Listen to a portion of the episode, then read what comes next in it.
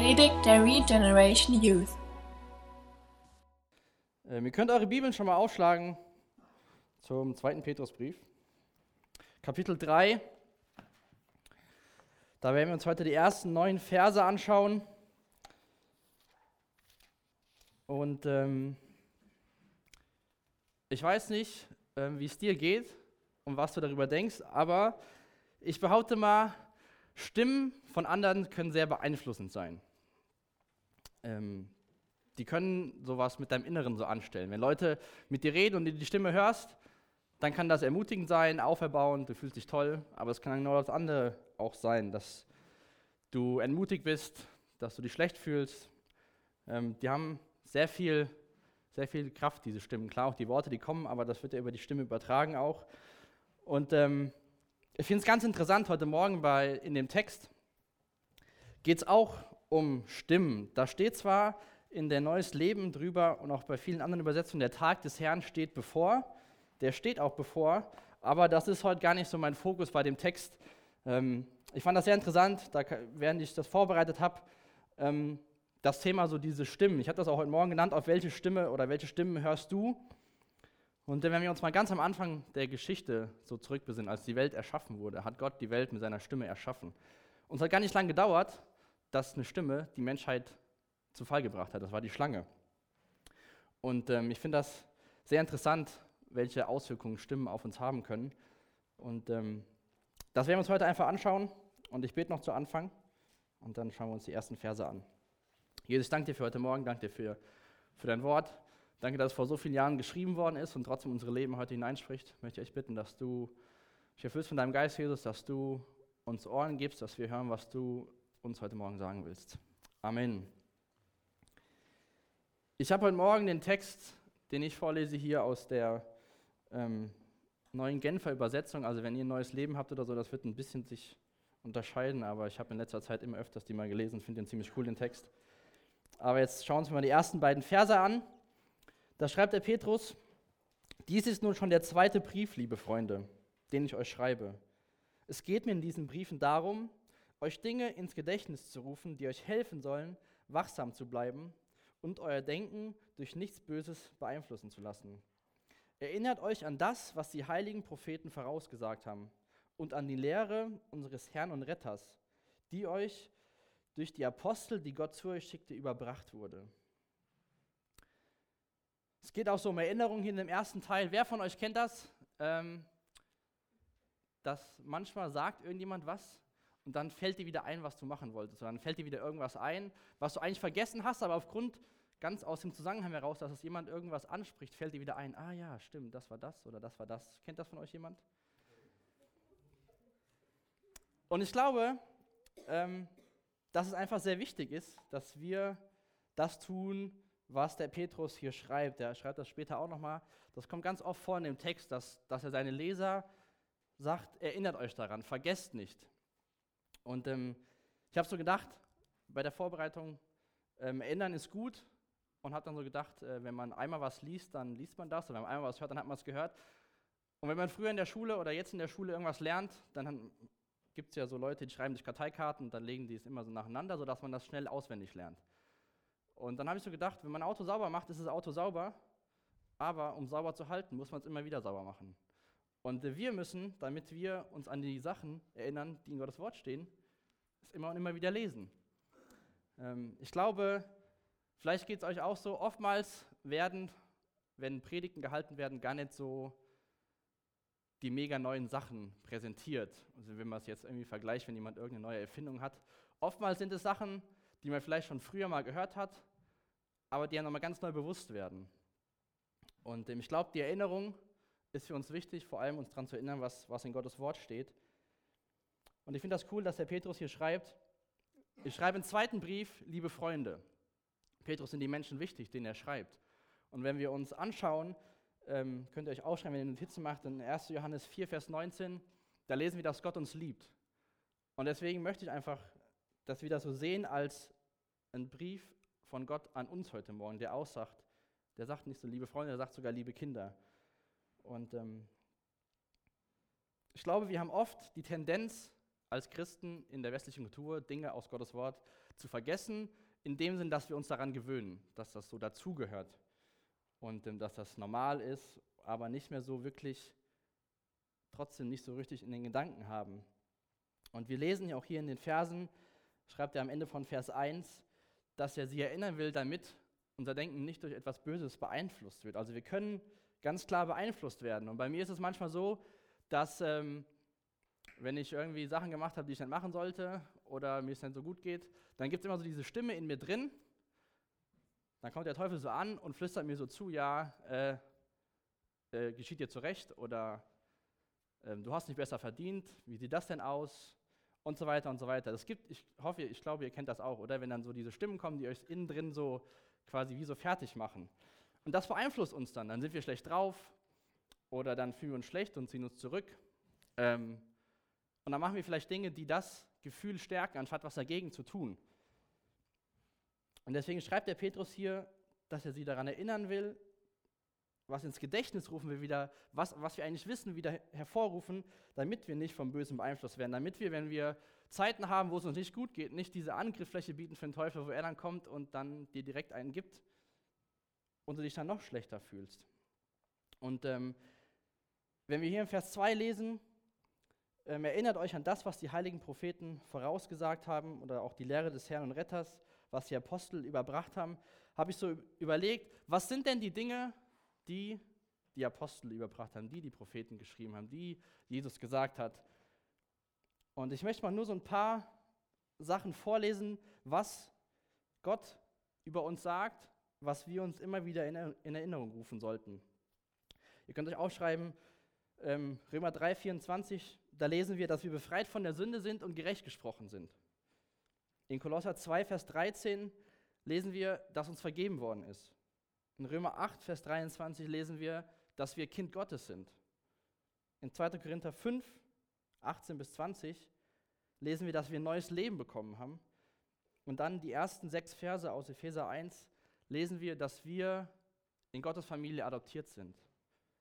Das sind Dinge, die wir uns immer wieder von hinten nach vorne holen müssen, damit wir uns daran erinnern und wissen, wer wir vor Gott sind, damit nicht eine Stimme kommen kann und sagen kann, du bist nichts wert, du bist weit weg, du hast nichts zu sagen, sondern das sind Wahrheiten, die die Bibel über uns sagt. Und ich finde das cool, was, was, wenn wir das in den Epheser lesen, diesen Punkt, dass wir in Gottes Familie adoptiert sind.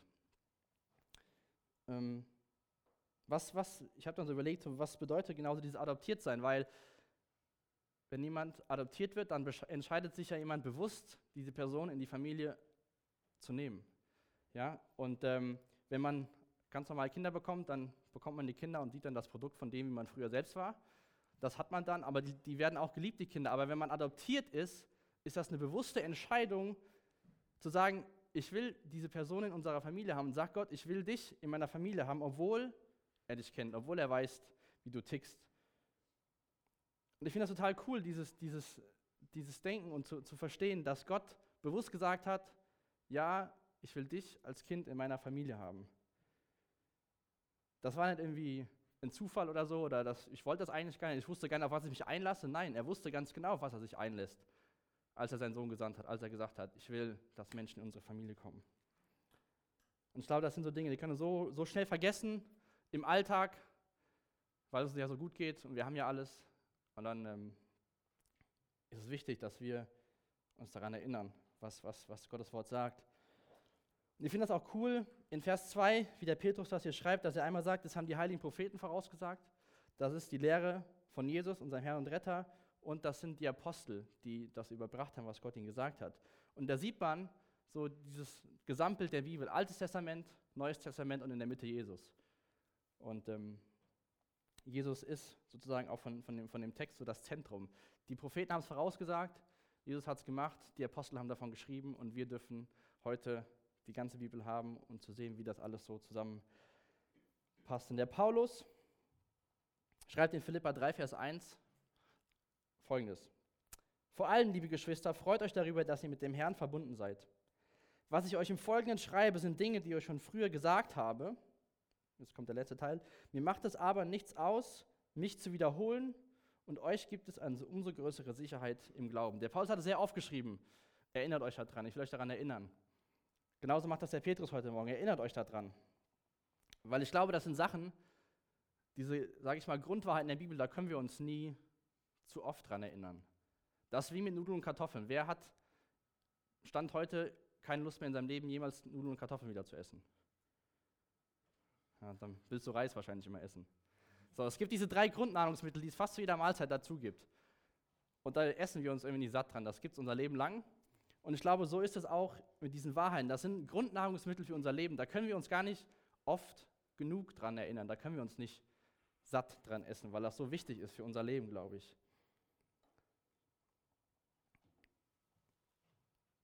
Und äh, wir könnten mal Römer 12 aufschlagen, den zweiten Vers.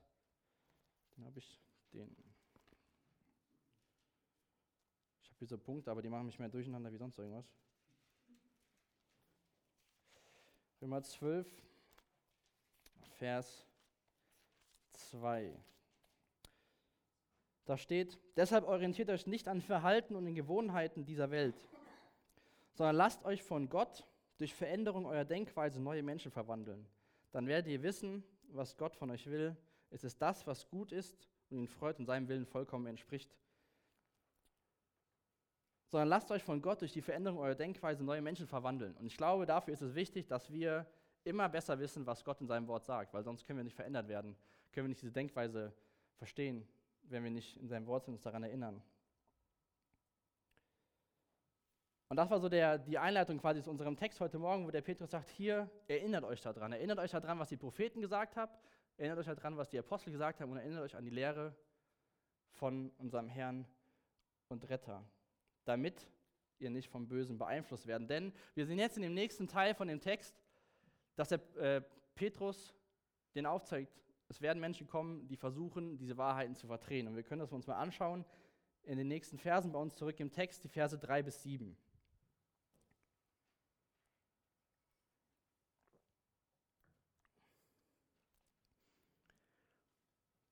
In Vers 3 schreibt der Petrus, vor allem müsst ihr wissen, dass in den Tagen vor dem Ende Spötter auftreten werden, denen nichts heilig ist und die nur ihren eigenen Begierden folgen. Wo bleibt denn die Erfüllung seiner Zusagen, hören sie? Er hatte versprochen, dass er wiederkommt. Inzwischen sind unsere Väter gestorben, aber nichts hat sich geändert. Alles ist noch immer so, wie es seit der Erschaffung der Welt war. Denen, die dies behaupten, entgeht freilich, dass es in alter Zeit schon einmal einen Himmel und eine Erde gab, die auf Gottes Wort hin entstanden waren, wobei das Land sich aus dem Wasser erhob und das Wasser dem Land Platz machte. Und es entgeht ihnen, dass diese damalige Welt vernichtet wurde, und zwar ebenfalls auf Gottes Wort hin und mit Hilfe von Wasser, dem Wasser der großen Flut. Genauso sind auch der jetzige Himmel und die jetzige Erde durch dasselbe göttliche Wort zur Vernichtung bestimmt. Allerdings zur Vernichtung durch das Feuer. Sie bleiben nur noch so lange bestehen, bis der Tag des Gerichts da ist und die gottlosen Menschen dem Verderben ausgeliefert werden. Vor allem müsst ihr wissen. Oder in, in Neues Leben steht, vor allem denkt daran. Der Petrus sagt denen, denkt daran, es werden Menschen kommen, die Spötter sind. Es werden Spötter auftreten. Und ähm, ich lese jetzt noch mal ein paar Verse vor. Ähm, ihr könnt euch die einfach aufschreiben, wenn ihr Notizen macht, braucht ihr nicht aufschlagen. Wo wir einfach sehen, dass es schon mehreren Menschen in der Bibel so ging. Was Petrus quasi hier sagt, was kommen wird, lesen wir in diesen Versen, dass es schon passiert ist. Einmal ist es in Malachi 2, Vers 17. Da äh, steht am Ende von dem Text, wo ist denn der Gott, der richtet? Psalm 79, Vers 10. Warum sollen die anderen Völker uns verspotten und fragen dürfen, wo ist denn nur ihr Gott? Jeremia 17, Vers 15. Da schreibt Jeremia, die Menschen lachen mich aus und sagen, was ist nun mit dieser Botschaft des Herrn? von der du immer redest. Das angekündigte Urteil trifft doch gar nicht ein. Wir sehen einfach, dass es ein Ding ist, was sich schon durch die ganze Menschheitsgeschichte zieht. Dass Menschen sagen, wo ist denn jetzt der Gott, von dem du redest? Wo ist der Gott, der sagt, er würde richten? Wo ist der Gott? Und Jeremia sagt hier, sie lachen mich aus und sagen, wo ist denn diese Botschaft? Und ähm, das Wichtige ist, was wir, wenn wir das heutzutage auch erfahren, vielleicht in, anderen Art, in einer anderen Art und Weise, dass wir wissen müssen, auch wenn das einfach gesagt ist und schwieriger umzusetzen ist, dass die Menschen, wenn die irgendwas sowas sagen zu dir, wo die sagen, ja, wo ist denn dein Gott und, so weiter, im Endeffekt verspotten sie nicht dich, sondern sie verspotten Gott. Und ich weiß, dass man das leichter sagt, wie man das äh, später anwenden kann, aber das ist einfach wichtig, dass wir das wissen, dass sie nicht dich in Frage stellen oder, dein, oder dich als Mensch in Frage stellen, sondern eigentlich verspotten sie Gott. Und äh, der Petrus will, dass die Leute darauf vorbereitet sind, wenn solche Sachen kommen, dass sie sich daran erinnern, was in der Schrift steht, dass sie sich daran erinnern, was die Propheten gesagt haben, was Jesus gesagt hat, was, was Petrus uns hier sagt, was Paulus geschrieben hat. Deswegen ist es wichtig, dass wir uns daran erinnern, was in Gottes Wort steht. Aber ganz interessant ist, ähm, in Apostelgeschichte 20 schreibt der Paulus davon, dass sowas passieren wird. Das heißt, der Grund, dass es später gibt, ist eine Bestätigung dafür, dass die Bibel eigentlich wahr ist. Denn der Paulus schreibt in Apostelgeschichte 20 in Vers 29 und 30 folgendes. Ich weiß genau, dass ich nach meinem Weggang Falschlehrer wie böse Wölfe unter euch mischen und die Herde nicht verschonen werden. Ja, selbst einige von euch werden die Wahrheit verdrehen, um eine eigene Anhängerschaft an sich zu binden. Das heißt, der Paulus sagt auch, es werden Menschen kommen, die werden falsche Dinge erzählen. Das heißt, wenn Spötter auftreten, können wir sagen, Gottes Wort ist Wahrheit, brauchen wir denen zwar nicht ins Gesicht zu sagen, aber können uns innerhalb denken. Die, die Bibel bereitet uns ziemlich gut vor, auch wenn die so alt ist, ähm, lesen immer wieder Sachen, die genau in unser Leben reinpassen. Und ähm, das gibt mir Hoffnung, einfach zu wissen, das stimmt, was da drin steht. Ähm, es ist zwar keine schön, so eine Situation zu erleben, aber es ist einfach Wahrheit, was in Gottes Wort steht. Und ähm, auch in Matthäus Kapitel 24 und 25 schreibt Jesus sehr viel über die Zukunft und was passieren wird. Das sind zwei Kapitel komplett, da will ich gar nicht ähm, viel von vorlesen. Nochmal zwei, drei Verse aus Kapitel 24.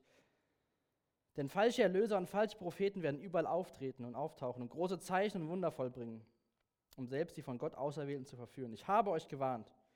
Wenn also jemand erzählt, der Christus ist da draußen in der Wüste, macht euch nicht die Mühe hinzugehen und nachzusehen. Oder wenn einer sagt, da und da hält er sich auf, glaubt es nicht. Denn wenn der Menschensohn kommt, wird es sein wie ein Blitz, der den Himmel, der den ganzen Himmel erhält. Selbst wenn diese Menschen sagen, ach, die, die Erde, die war schon immer so und das stimmt doch alles gar nicht und dein Gott, er kommt sowieso nicht errichtet und so weiter und so fort. Die Menschen sind einfach ignorant, ja, das muss, ist einfach so. Aber was ich cool finde aus dem Vers hier, was Jesus sagt in Matthäus 24, denn wenn der Menschensohn kommt, da steht nicht, falls der Menschensohn kommt, eventuell wird der Menschensohn kommen, sondern Jesus sagt, denn wenn der Menschensohn kommt. Also es wird definitiv passieren. Und ähm, das wird passieren, wo es hier in diesem Brief darum geht, in diesen Versen der Tag des Herrn, das wird passieren nach der Trübsalzeit. Ähm, wenn euch das genau interessiert, lade ich euch herzlich ein, die Predigten über die Offenbarung anzuschauen. Da hat er mich ja sehr viel drüber gesagt. Und ähm, also es wird kommen, aber wir werden auch gleich am Ende noch sehen, warum es noch nicht gekommen ist. Dass es nicht das, ähm, der Grund ist, warum, was die Menschen denken. Und äh, wer von euch war denn bei der Prophetiekonferenz freitagsabends da, der erste Abend? Und äh, ich hatte schon vorher den Text gelesen und fand das sehr interessant, ähm, als dann der Norbert Lied aus Judas den Vers vorgelesen hat über Henoch. Da steht in Judas 14. Über diese Leute hat auch Henoch prophezeit, der siebten Generation nach Adam lebte. Er sagte, siehe, der Herr ist gekommen mit tausend seiner Heiligen. Dann habe ich so gedacht, als ich da saß, weil ich wusste, dass ich äh, heute predigen werde mit dem Text, dachte ich so krass, die siebte Generation, nachdem es die Menschen gab, haben die Leute schon angefangen davon zu reden, dass Jesus wiederkommt. Dabei ist er noch gar nicht mehr geboren, das erste Mal. Von daher ist das ganze Zeitdenken und Gott ist zu spät und er kommt doch gar nicht.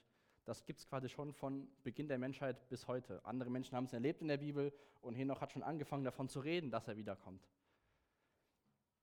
Fand ich damals, fand ich letzte Woche total interessant. Und das Coole ist, was bei uns im Text ist, dass Herr Petrus direkt, der sagt einmal die Argumente von den Leuten, die, die, die, die Spötter sind, aber er zeigt doch gerade in den nächsten Versen, in Vers, 6, äh, Vers 5 bis 7, äh 5 bis 6, sagt er direkt die Gegenargumente dafür, dass das, was sie sagen, überhaupt nicht stimmt. Es ist nicht alles gleich geblieben seit der Erschaffung der Welt. Es ist nicht einmal geschaffen worden und alles hat sich nie irgendwas geändert. Ganz am Anfang hat Gott, war Wasser da. Wir lesen in 1. Mose Vers 2. Die Erde war wüst und öde, finster war über den Wassern und der Geist Gottes schwebt über die Wasseroberfläche. Und vier Verse später, und Gott sprach, es soll Raum zwischen den Wassern entstehen, der die Erde voneinander trennt. Das heißt, da ist schon mal die erste Veränderung an dieser Welt. Das ist nicht immer alles gleich geblieben, schon direkt in den ersten Tagen. Und ähm, wenn ihr mal an Noah denkt, an die Geschichte von Noah, da war ja die große Sintflut und hat Gott quasi Noah und seine Familie gerettet. Noah musste sich auch Hohn und Spott aussetzen, als er da auf dem Berg seine Arche gebaut hat. Sind ja auch, haben die Leute sich auch lustig gemacht über ihn. Aber er hat sich daran erinnert, was Gott ihm gesagt hat und hat vertraut, dass das, was Gott sagt, Wahrheit ist und nicht das, was die ganzen Menschen ihm antragen. Und da hat sich auch die Erde, wurde schon mal gerichtet. Also Petrus zeigt uns hier ganz gut auf, was, dass es nicht stimmt, was sie sagen, denn ich habe ein cooles Zitat in der Vorbereitung gelesen. Ähm, so Spötter haben ein Problem, die sind sehr ignorant.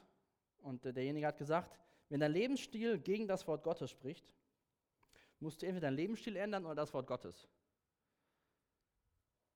Und so ist es doch, oder? Wenn du liest, dass die Bibel sagt, so und so, das ist gut, dann kannst du entweder sagen, okay, ich muss mich dabei ändern bei mir, oder du kannst sagen, nee, ich lese zwischen den Zeilen was anderes. Genauso diese Leute, die behaupten, es gab noch kein Gericht, alles ist gleich geblieben, ja dann verdrehen die das, was in Gottes Wort steht. Also wenn dein Lebensstil gegen das Wort Gottes spricht, musst du entweder deinen Lebensstil ändern oder das Wort Gottes. Finde ich sehr interessant und sehr herausfordernd, diesen Vers, äh, diesen Vers, den Gedanken, auch für uns. Und wenn wir uns, könnt ihr euch auch aufschreiben, äh, wenn ihr euch Notizen macht, im Psalm 115, Vers 3, da sehen wir einfach, dass da steht, dass Gott zu jeder Zeit eingreifen kann. Ja? Ähm, dass Gott ist nicht irgendwie auf jemand angewiesen, das ist seine Welt, seine Erde. Er hat die Welt geschaffen, er hat die Sintflut ge geschickt und hat auch gesagt, es wird nie wieder eine Vernichtung durch Wasser kommen, sondern durch Feuer, was wir auch in unserem Text lesen, in Vers 7. Aber Gott kann von seinem Wesen her jederzeit eingreifen. Das lesen wir da in dem Psalm 115. Und ich möchte euch gerne nochmal was vorlesen aus den Propheten und dann wieder ein Vers aus unserem Text, wo wir einfach sehen, dieses Zusammenspiel von den Propheten und den Aposteln, was wir eben gelesen haben. Und zwar aus Jesaja 66.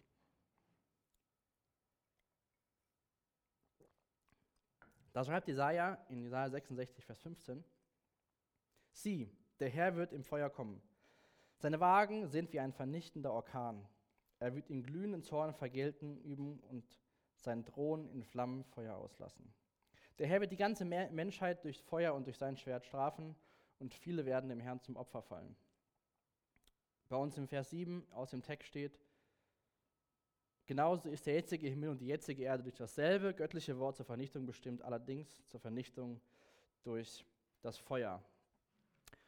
Und wenn ihr euch noch was aufschreiben wollt zu dem Tag des Herrn, ähm, könnt ihr euch aufschreiben, 2. Thessalonicher 2, die Verse 2 bis 4. Da steht auch noch mal ein bisschen was darüber. Ähm, aber wir sehen hier einfach, dass Gottes Wort zusammenspielt, dass da nicht irgendwie Abweichungen sind. Und ähm, die Leute sagen ja hier, wo ist denn euer Gott? Hat er, das, hat er das vergessen, was er versprochen hat? Wo bleibt er denn? Wenn wir uns jetzt gleich den nächsten Vers anschauen, aber auch mal gucken, was im Psalm 90, Vers 4 steht, da steht, dass für Gott tausend Jahre wie ein Tag sind. Jetzt nur mal ganz mathematisch in unser Kopf gerechnet. Wir leben im Jahr 2016. Also, wenn wir das jetzt mal nehmen, was in dem Psalm steht und im nächsten Vers, dann ist die Welt seit Jesus zwei Tage, keine Ahnung was alt. So, wenn, ihr, wenn wir jetzt davon reden, dass wir in den letzten Tagen leben, ist das ja gar nicht so eine große Zeitspanne in zwei Tagen. Ich weiß, dass das nicht 100% stimmt, aber einfach nur mal für uns, fürs Verständnis. Ja? Ähm, es gab schon Menschen vor uns, die gesagt haben, wir leben in den letzten Tagen. Es gibt heute Menschen, wir leben in den letzten Tagen. Stimmt ja auch, zwei Tage ist ja nicht so die Masse an Tagen, die jetzt schon vergangen ist. Ähm, aber Gott lebt halt außerhalb von unserem Zeitverständnis. Aber nur mit diesem, mit diesem Vers aus dem Psalm oder auch gleich in, in dem nächsten Vers, in Vers 8, sehen wir einfach, dass wir gar nicht anmaßen können, dass Gott zu spät ist. Wenn, wenn wir allein das nehmen und sagen, tausend Jahre sind wie ein Tag für ihn, dann ist die ganze Erde ein paar Tage alt und er hat in sechs Tagen die Erde geschaffen, also ist das auch wieder eine sehr lange Zeit, wenn man das wieder vergleicht. Also es ist alles sehr, sehr relativ. Was aber feststeht, ist, dass nochmal ein Gericht kommen wird, dass es nochmal passieren wird, dass Gott diese Welt richtet. Aber danach haben wir, haben wir auch in der Offenbarung gelernt, wird Gott neue Himmel, neue Erde schaffen. Und er ist nicht zu spät oder lässt sich Zeit, damit du weiter verspottet werden kannst. Aber ich finde das auch, auch ein Bild so für uns. Hier steht, es wird, dann, es wird nochmal ein Gericht kommen über die Erde. Wir, wir lesen in Offenbarung, es wird einen neuen Himmel und neue Erde geben. Aber ich glaube, so ist es auch bei uns im Leben ein bisschen, oder? Wir selbst müssen auch quasi, unser alter Mensch muss auch zerstört werden, damit neues Leben entstehen kann. Wir müssen uns selbst sterben, damit wir neues Leben haben. Lesen wir aus 2. Korinther 5, Vers 17. Und das nächste, was, sage ich mal, auf Gottes To-Do-List steht, ist das große Event, sage ich mal, ist, ist die Entrückung. Also wir werden diesen Tag des Herrn nicht mehr, nicht mehr miterleben, weil er wird am Ende der Trübsalzeit sein, wo ich sehr dankbar drüber bin. Aber lass uns mal in Vers 8 schauen, warum Petrus erklärt, oder Petrus erklärt hier, warum, in den nächsten beiden Versen, warum Gott nicht äh, zu spät ist. Und zwar lesen wir in Vers 8 das, was auch in dem Psalm steht. Eines freilich dürft ihr nicht vergessen. Petrus schreibt wieder, ihr dürft es nicht vergessen. Erinnert euch daran. Liebe Freunde, für den Tag, für den Herrn ist ein Tag wie tausend Jahre und tausend Jahre sind für ihn wie ein Tag. Es ist also keineswegs so, dass der Herr die Erfüllung seiner Zusagen hinauszögert, wie einige denken. Was sie für ein Hinauszögern halten, ist in Wirklichkeit ein Ausdruck seiner Geduld mit euch. Denn er möchte nicht, dass irgendjemand verloren geht. Er möchte vielmehr, dass alle zu ihm umkehren. Petrus sagt ihn hier und macht den Mut, sagt, Leute, Gott, Gott vergisst das nicht. Er hat das nicht vergessen oder zögert hinaus. Sondern dieses Wunderbare, was am Ende steht, es ist ein Ausdruck von seiner Geduld. Die Zeit von dem letzten Propheten im Alten Testament bis zum Johannes des, des Täufers waren 400 Jahre, da hat Gott gar nicht gesprochen. Und dann lesen wir in Galater 4, Vers 4, doch als der festgesetzte Zeitpunkt da war, sandte Gott seinen Sohn, geboren von einer Frau und dem Gesetz unterstellt. Gott weiß schon, wann der richtige Zeitpunkt ist. Gott weiß, wann es an der Zeit ist, seine Gemeinde nach Hause zu holen, was wir auch im Psalm 115 lesen, dass Gott eingreifen kann zu jeder Zeit, wie er will. Gott hat 400 Jahre gewartet, dann ist Johannes der Täufer auf die Bühne gedreht und dann hat er, ist Jesus geboren. Doch als der Zeitpunkt fest, doch als der festgesetzte Zeitpunkt da war, sandte Gott seinen Sohn. Das sind einfach Dinge, die wir, die wir für uns annehmen können. Wir, wir können nicht dieses ganze Zeitdenken verstehen von Gott, ja. Aber vielleicht hilft dir das ein bisschen mit den tausend Jahren und dem einen Tag. Dann sind wir gar nicht so lange auf dieser Erde. Aber Gott weiß schon, zu welcher Zeit er was machen muss. Das Problem dieser, dieser Spötter, von denen der Petrus hier schreibt, ist nicht so, dass sie ignorieren, was passiert ist, wo sie sagen, alles ist gleich geblieben. Zur gleichen Zeit ignorieren sie auch die Gnade von Gott. Das, was der Petrus uns hier schreibt, dass es Gottes Geduld ist, ein Ausdruck seiner Geduld und nicht hinauszögern, sondern wenn Gott will, haben wir hier stehen, lesen wir hier am Ende, nicht, dass irgendjemand verloren geht. Er möchte vielmehr, dass alle zu ihm umkehren. Und das, Gottes, das, diesen, diesen Wunsch von Gott, den lesen wir auch öfters in der Bibel. In 1 Timotheus 2, Vers 7, äh 2, Vers 4, Entschuldigung, da schreibt er, er möchte, dass jeder gerettet wird und die Wahrheit erkennt. Römer 11, Vers 32. Denn Gott hat alle Menschen ihrem eigenen Ungehorsam ausgeliefert, um allen seine Gnade zu schenken. Der Prophet Hesekiel schreibt in Kapitel 18, Vers 23, Glaubt ihr, fragt Gott der Herr, dass ich mich über den Tod eines gottlosen Menschen freue? Ich freue mich viel mehr darüber, wenn er sein Verhalten ändert und am Leben bleibt. Diese Zeit, in der wir leben, die nennt man ja auch Gnadenzeit und das schreibt der Petrus hier, es ist Gottes Geduld und nicht ein Hinauszögern. Gott will, dass alle Menschen zu ihm umkehren. Gott will, dass jeder Mensch gerettet wird. Er hat kein, keine Freude daran, wenn jemand stirbt, der ihn nicht kennt. Gott will diese Gemeinschaft mit uns haben. Er will das, was wir ganz am Anfang gelesen haben, oder beziehungsweise was im Epheser steht, er will adoptierte Kinder in seiner Familie haben. Ich habe am Anfang gesagt, dass ich das Ganze so genannt habe, auf welche Stimme hörst du? Wie bin ich denn da drauf gekommen? Und ich hoffe, vielleicht habt ihr das so ein bisschen herausgehört. Wenn wir uns nicht daran erinnern, was Gott sagt, was Gott in einem Wort sagt, dann können wir ganz leicht beeinflusst werden von dem, was die Menschen um uns herum sagen. Die Menschen, die Gott nicht kennen, die, die Menschen, die Gott verspotten. Wenn wir nicht wissen, was die Wahrheit ist und kein gutes Fundament haben, dann sind wir sehr leicht beeinflussbar von Dingen, die von außen an uns herangetragen sind, die überhaupt nicht wahr sind.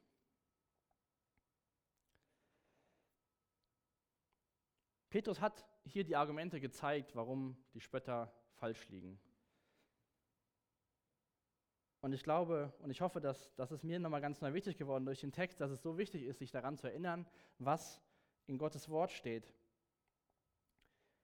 Der Martin Luther hat ein cooles Zitat gesagt. Oder er hat mir, hat mir gesagt, ich kann nicht verhindern, dass Vögel über meinem Kopf fliegen, aber ich kann wohl verhindern, dass sie auf meinem Kopf ein Nest bauen. Und ich glaube, darum geht es doch, oder? Wenn wir in Gottes Wort sind, wenn wir wissen, was Gott über uns sagt, dann können Vögel über uns fliegen und andere Dinge über uns sagen. Aber dann wissen wir doch, was die Wahrheit ist. Dann brauchen wir den Vögeln nicht das Nest zu geben, was uns verunsichert, dass wir beeinflusst werden, was uns schadet.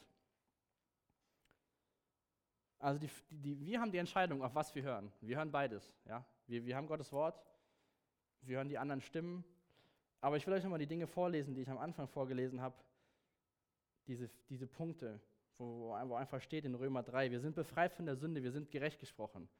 Das heißt, wenn der Teufel zu dir kommt und sagt, du hast zwar mal Jesus Ja gesagt, aber du hast gesündigt, jetzt ist alles vorbei, dann stimmt das nicht. Denn wir lesen in dem Vers, du bist gerecht gesprochen. Wenn du das Opfer einmal angenommen hast, dann bist du gerecht gesprochen. Kolosser 2, Vers 13, dir wurde vergeben. Jesus ist dafür gestorben, dass dir vergeben worden ist. Du bist ein Kind Gottes. Das ist fest. Wenn du, wenn du das glaubst, dann bist du ein Kind Gottes. Dann kann der Teufel nicht kommen und sagen, äh, heute nicht, morgen nicht und du musst erstmal dafür arbeiten, dass du Kind Gottes wirst. Gott hat dich in seine Familie adoptiert und auch wenn das Kind in adoptierten Familie sich daneben benimmt, ist es immer noch adoptiert in der Familie. Und genauso ist das bei dir und Gott. Du hast neues Leben bekommen aus 2. Korinther 5. Das ist so. Du hast dieses neue Leben. Und wir müssen einfach verstehen, dass, oder wir müssen versuchen, die Stimme von Gott dem Vater laut in unser Leben zu sprechen zu lassen, wie so Stimmen von dem Teufel oder so, die durch andere Menschen sagt. Das ist einfach so wichtig. Und ähm, wir haben jetzt gleich Zeit, wo wir einfach nochmal Gott anbeten wollen. Und ähm, ich will dir noch ein paar einfach ein paar Gedanken mitgeben und einfach fragen, wo, wo stehst du heute? Bist du vielleicht an dem Punkt, wo du sagst, ja, ich ich kenne Gott, ich habe eine Beziehung zu ihm, aber du lässt immer wieder so andere Stimmen zu dir reden, die dich verunsichern, die dir deine Identität in Gott abstreiten. Musst du vielleicht dich wieder ganz neu daran erinnern, was Gott in seinem Wort sagt. Und dann mache ich dir echt Mut. Fang einfach wirklich lest in seinem Wort drin. Lest, was Gott in seinem Wort zu dir sagt und was er aufgeschrieben hat. Das ist so wichtig für uns, dass wir uns daran erinnern. Es geht nicht immer nur darum, äh, die Bibel aufzuschlagen und irgendwelche neuen Entdeckungen zu machen, vielleicht wie irgendwelche neuen technologischen Erweiterungen. Es geht vielmehr darum, dass wir fest gegründet sind in Gottes Wort, dass wir wissen, was er uns sagt. Und ich mache dir echt Mut, einfach auch sonst zu, zum Mitarbeiter zu gehen, für dich beten zu lassen.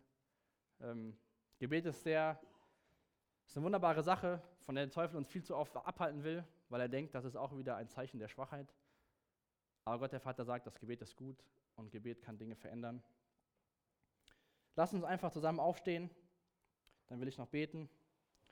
Und ähm, dann können wir einfach jetzt die Zeit nutzen, im Lobpreis und die laute Stimme des Vaters zu uns reden lassen. Jesus, ich danke dir für den Morgen. Danke dir, dass du uns liebst.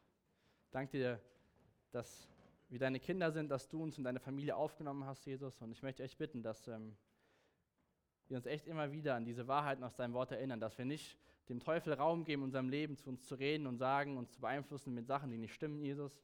möchte ich bitten, dass du uns Mut und Kraft gibst, wenn Menschen über uns lästern, dass wir uns daran erinnern, was, was, was dein Wort sagt, Jesus. Und ähm, schenk uns nicht so eine Egalhaltung über den Menschen, wenn wir sagen, ach ja, gut, ihr werdet mal irgendwie umkommen, sondern schenk uns Liebe für diese Menschen. Auch wenn uns das schwerfallen wird, vielleicht in dem Moment, aber schenk uns echt mit dem Wissen, was wir haben, dass wir eine gute Hoffnung haben, eine gute Zukunft haben. Jesus, schenk uns echt Liebe für diese Menschen. Und ich möchte echt bitten, Jesus, dass du heute Morgen ganz neu zu uns diese Wahrheiten vermittelst, dass wenn wir jetzt in einer Gegenwart sind, dich anbeten, Jesus, dass wir deine Stimme hören, Jesus, die Stimme des Vaters, die uns liebt und die uns in seine Arme nimmt und die Gutes für uns will, Jesus. In deinem Namen. Amen. Für das Anhören der Predigt. Weitere Informationen findest du unter www.regenerationyouth.de.